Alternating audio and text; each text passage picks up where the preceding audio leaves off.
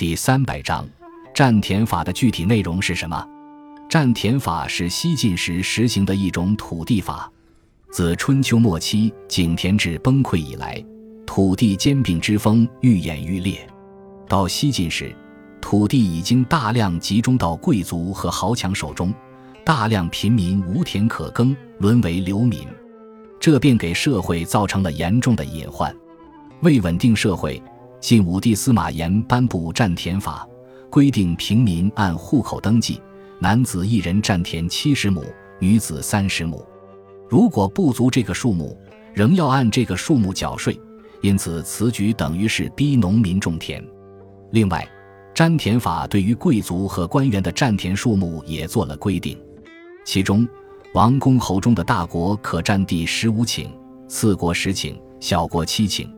大臣一品者可占五十顷，其下每降一品减少五顷。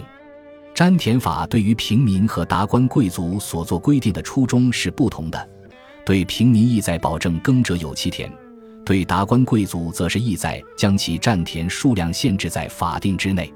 因占田者对土地均只有使用权，没有买卖权，土地相当于被重新收归国有，因此占田法在一定程度上是对井田制的恢复。